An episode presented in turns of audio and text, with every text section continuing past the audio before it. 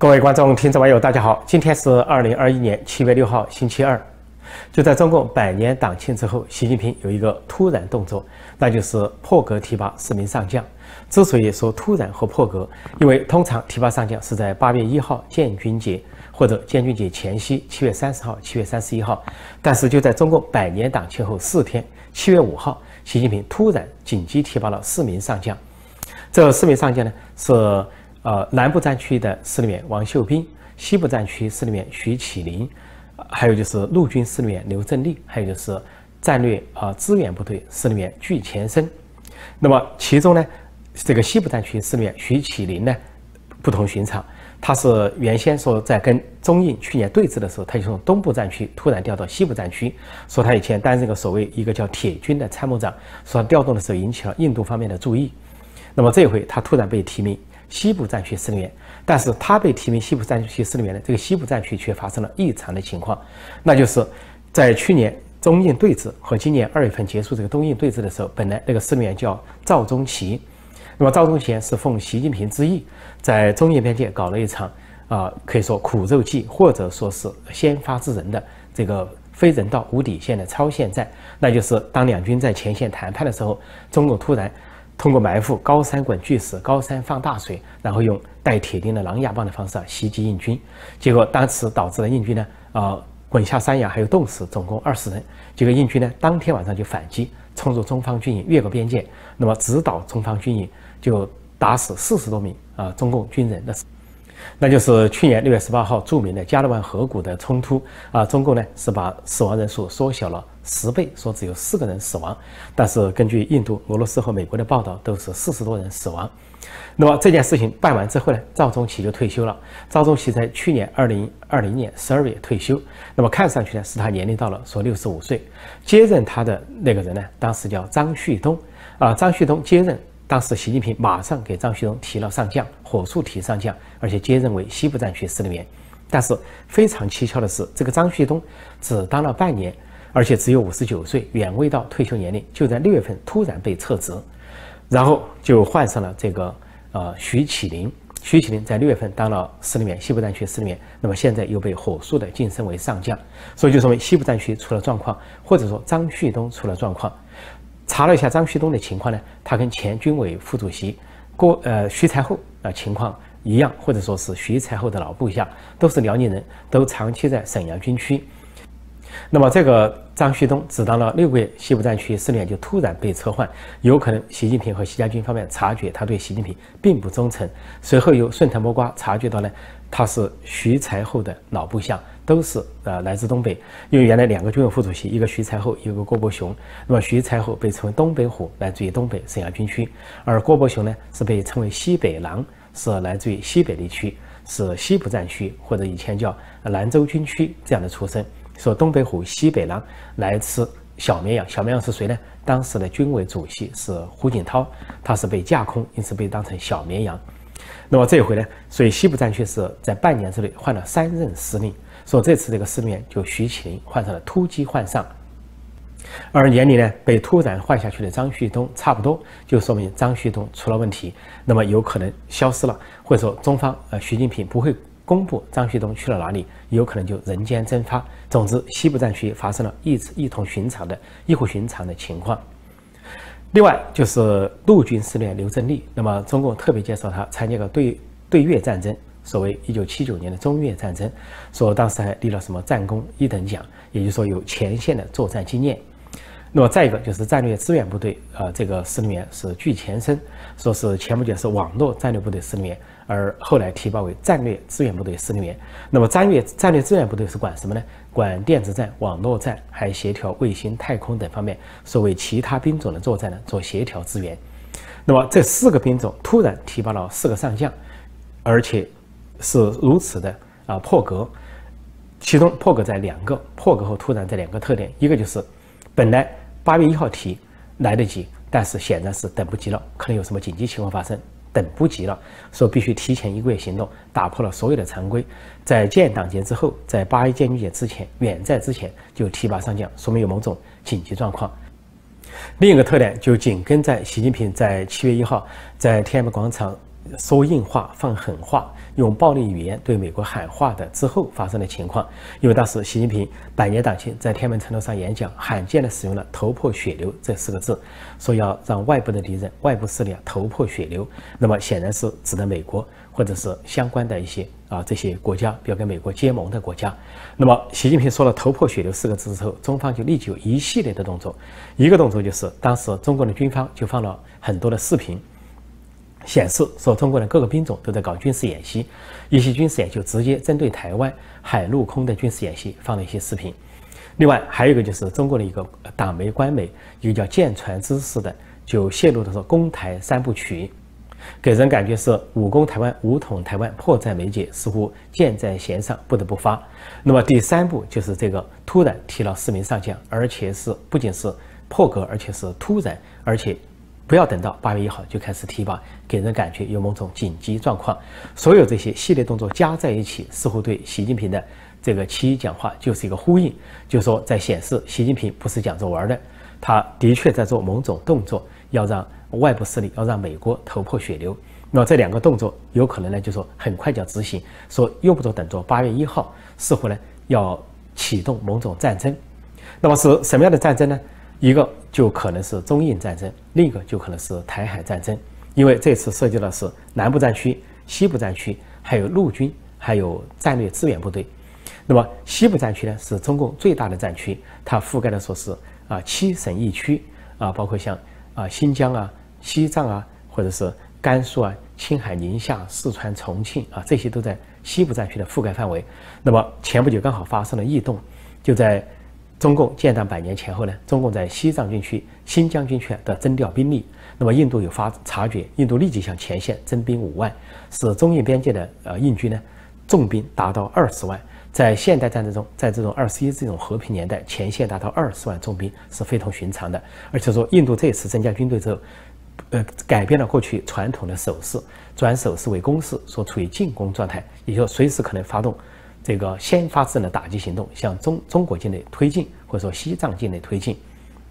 那么印度摆出这个姿态呢，可能有两个原因。一个原因就是，呃，二月份啊，中共跟印度才谈了长时间的拉锯战谈完，那么双方撤走重兵、撤走辎重啊，消除攻势等等。但是中共又有蠢动。才过了两三个月，就又有蠢动，在新新疆军区、西藏军区开始暗中调兵。那么印度就觉得绝对不能够相信中共方面。那本来他就不相信中共，所以说当中共有蠢动的时候，印度马上大举增兵。而且印度在这个这个过程中跟巴基斯坦缓解了关系。本来印度的主要的敌人或者的宿敌是巴基斯坦，有这个克什米尔之争。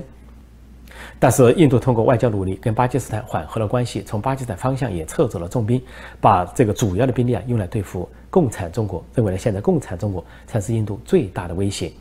另外，印度这次之所以调兵，并且处于攻势状态，大概还有一个原因，就是印度在二月份跟中共谈判之后呢，双方撤走之后，结果三月份印度就爆发了严重的疫情，大瘟疫在印度严重爆发，那么使印度呢迅速成为全世界啊。因瘟疫爆发最严重的重灾区，那么在这个时候，印度各界，特别是情报机构，向美方通报，说是有可能是中共向呃印度投毒。而中国的《环球时报》的主总编胡锡进在去年九月份已经泄露，提前泄露，他当时在九月份说，这个冬季就要到了，说中印边界继续的重兵对峙，他劝印度往后撤兵。他如果印度不撤兵的话，有可能面临三个后果。他一个后果是印度的士兵被严寒的冬天冻死。他第二个后果就可能面临新型冠状病毒的袭击，第三个后果就是面临军事作战的话，说共军可以轻而易举地打败印军。结果后来的多次交锋证明是共军不敌印军，每一次都是印军打败了共军。那么第一个原因呢，说严寒冻死印度士兵也没有发生，因为。美国给了印度大量的冬装和冬天装备的支持，而印度也在前线呢修了营房，包括温暖的营房等等。那么结果就发生了第二个原因，就是双方在二月份终于达成，在一月二十号做了最后一次冲突。啊，印度方面呢是伤五人，中国方面伤二十人，是印军的四倍。经过那次冲突之后，短兵相接之呢，在二月份终于达成双方撤军。撤军的中国是撤走重兵，撤走辎重，把当把他建筑的工事啊都全部的捣毁。但是三月份印度也发生了严重的疫情，就似乎胡锡进在九月份放的放的话兑现了，也许就是中共真的对印度啊实现了某种超限战，比如投毒，说使印度陷入了严重的灾情。在这样的情况下，不排除印度这次调集二十万大军在中印边界摆出了进攻态势，是要惩惩罚中共、惩罚共军，就是报共军投毒的一箭之仇。另一场可能爆发的战争就是台海战争，因为不仅在习近平在天安门城楼上讲话放了硬话，对台湾放了硬话，表示说是呃什么台独图谋不能得逞，又是不要低估什么坚坚坚定的意志，什么强大的能力啊，意思说呃统一台湾或者拿下台湾这个说法，又对既对台湾放硬话，也对美国放狠话。之后就出现了一系列怪现象，什么放视频军事演习，还有舰船之士提出三阶段攻打台湾的计划等等。那么这次西部战区、南部战区战略支援部队和陆军系统的这个异动，突然提拔上将，破格提拔上将，紧急提拔上将，就显示一方面是针对中印边界，另一方面有可能是面向台海。作为中共的党媒之一，呃，舰船之士在中共百年党庆之后，马上发表文章，啊，公布了所公布台湾的三部曲或者三阶段。说第一阶段是用弹道导弹啊攻打台湾的这个机场啊，呃，预警雷达系统，还有台湾的导弹防空基地，还有遍布台湾各地的指挥中心和决策设施。那么第二阶段说是用巡航导弹攻击台湾的军事基地啊、军火库、雷达设施。还包括通讯基础设施和公路等等。第三阶段说是要用这个水面舰艇和陆基火火箭炮对台湾发起炮击，为中共的所谓啊海军陆战队或者是两栖登陆部队啊为登岛啊扫除障碍。这就是中共攻台的三部曲。但这个三部曲出来出来之后，舆论大哗。一方面说中共有了攻台的计划，再一个这公布的三部曲实际上引起了啊一片的非议，甚至是笑声。因为这三部曲听起来不仅是很简单，而且很传统，似乎是一个民企，搞不好是中共故意公布出来吓人，或者就是一个欺敌之战。因为所谓第一阶段弹道导弹，第二阶段巡航导弹，第三阶段就开始登陆，似乎台湾是一个没人的岛，或者是无防守的岛，似乎台湾没有军力啊，似乎一点都没预料到台湾方面会有什么抵抗，好像这个只有中共是有打击之力，台湾没有还手之功。实际上情况完全相反。因为台湾呢，已经是一个钢铁叫做钢铁与导弹林立的一个刺猬之岛。说这个在台湾岛上部署的各种导弹，包括拦截式的导弹，比以色列还要多。说这个刺猬岛天下名不虚传啊，比以色列还具有。以色列叫刺猬之国，而台湾叫刺猬之岛。所以刺猬之岛是什么意思呢？就说整个台湾都布满了各种各样的导弹，这些导弹既有台湾啊自产的、国产的，也有从美国引进的。比如台湾自产的有啊雄风型系列，有云峰型系列，啊还有天宫型啊、天剑型啊这些导弹，有的是呃短程导弹，有的是中程导弹，有的是长程导弹，直接可以打中国大陆任何位置的。比如说雄风二 E 型就是长程导弹，它的射程是一千到两千公里，可以打到中国大陆任何的地方。啊，另外呢，还有在美国引进的一些导弹，像爱国者导弹，它是拦截拦截对方的导弹，就有四百枚。那么台湾还有本本土的拦截导弹，叫天宫型导弹，跟美国的爱国者导弹相配合，组成这个拦截网。那不要低估这个拦截网，因为在以色列这次对这个哈马斯的进攻中，哈马斯的火箭弹进攻中，以色列几乎拦下了百分之九十以上哈马斯的火箭弹或者其他类型的攻击。所以台湾的拦截系统就是非常的严密啊！中共如果是发射导弹的话，你不要说你的这个导弹不如美国，也不如台湾，它的性能上，而且台湾的拦截系统是中共所无法比拟的，也无法想象的。所以中国的第一阶段的攻击，所以弹道弹道导弹的攻击，就有可能大部分导弹呢被台湾所拦截。那么，呃，另外呢，在美国方面啊，台湾还进口了美国方面大量的各种各样的导弹，什么啊，这个反舰导弹啊，反陆导弹、反登陆导弹。还有这个地对空啊，这个空对地等等各种类型的导弹，可以说林林总总，整个的遍布台湾各地，而且呢它是非常的机动，在攻击中它不断的变换位置，使中共呢这个捕捉捕捉不到目标，而且对方有可能是以欺敌战术呢假设一些目标，让中共去这个攻击，然后在其他地方对中国发起反击。也就说，中国在攻打台湾的同时，台湾就会反攻中国大陆，根本不会说只是防守，只是把。战争局限于台湾岛内，局限于台海地区，一定会把战场迅速拉到中国大陆、中国内陆深处，那么迫使习近平等人呢，有可能躲到秦岭的地下攻势，以避免斩首啊斩首之战或者是斩首行动。那么，所以中国的第一阶段弹道导弹打击就有可能被对方拦截。第二阶段所谓巡航导弹去打击，其实台湾也有自己的巡航导弹，而且台湾的巡航导弹专门对付中共的饱和式导弹攻击。就你饱和式的攻击，台湾的导弹就进行全面的反击，也就找空档反击你，是对方的你中共自己的导弹发射基地就可能出现巨大的灾难。至于说到第三阶段，啊，这个中共说是要海军陆战队还有两栖部队要去登陆台湾，还要用火箭炮去扫清障碍。这个以前中国在金门，呃，近在咫尺的金门登岛都失败了，那是这个一九四九年啊，中共。势如破竹，所谓摧枯拉朽啊，摧毁在大陆的国军的时候，结果到了金门是遭遇大败。那么现在你要去台湾跨海作战啊，台湾早就有了准备啊，滩头歼敌或者是。啊，围歼敌人，或者是消灭于海上，或者就是反击到中国大陆，所有这些战术啊，跟过去都不一样了，都是一种现代化的战争，一种高科技的战争。所以这种混合型的战争，说中共用一种人海战术，所谓海军陆战队或两栖登陆部队的话，恐怕送上去的全都是炮灰。刚才我谈到这个部分呢，关于台海战争，还只是说到共军和台湾国军的反击，还没有谈到美国的支援啊，还有日本和其他盟国的支援啊。其实呢，中国方面还吹了一个牛，说中国的航空母舰辽宁号和山东号部署在台湾海峡，就可以阻击啊美国航空母舰战斗群对台湾的支援。说美国的支援还来不及赶到，中共已经。以闪电战术，神不知鬼不鬼不觉地攻下了台岛，攻下了台湾，然后造成既停事既成事实，让美国人望洋兴叹，最后就承认啊，中共是拿下台湾。但是这个牛吹出来之后，全天下恐怕都要笑了，因为所谓中国的航空母舰根本不具备阻挡美国航空母舰的战斗能力。况且呢，辽宁号前不久还出了个大洋相，出了个丑事。就四月份的时候，这个辽宁号啊，航空母舰编队有七八艘军舰耀武扬威。啊，从中国的东海出发，经过日本的宫古海峡，啊，绕过大绕这个太平洋一周，然后到台湾海峡耀武扬威，说在那里军事训练，近距离威胁台湾。之后又到了南海，在南海又在这里秀肌肉。结果呢，美国的航空母舰战斗群罗斯福号只是远远的监视它，美方派出的仅仅是几艘啊神盾级的驱逐舰。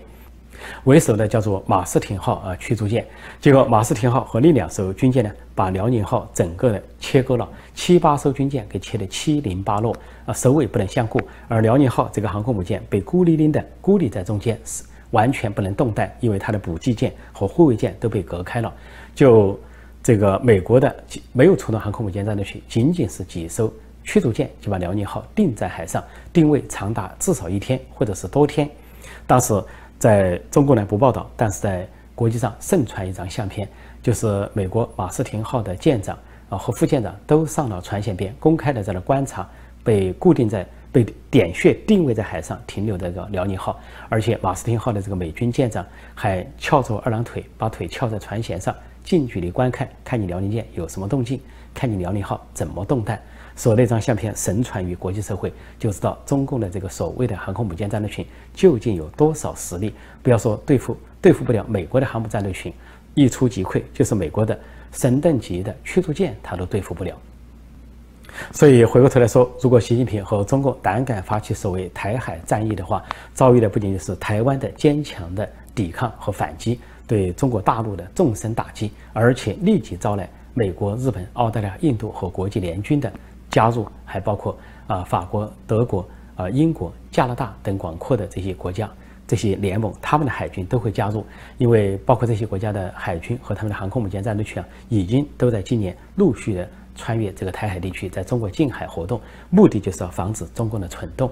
所以，习近平打响台海战争之日，就恐怕是共产党覆灭之日，也恐怕是他个人覆灭之日。如果他在口口声声。或者中共在口口声声对台湾要进行斩首行动的时候，恐怕招来的是美军对中共首脑的斩首行动。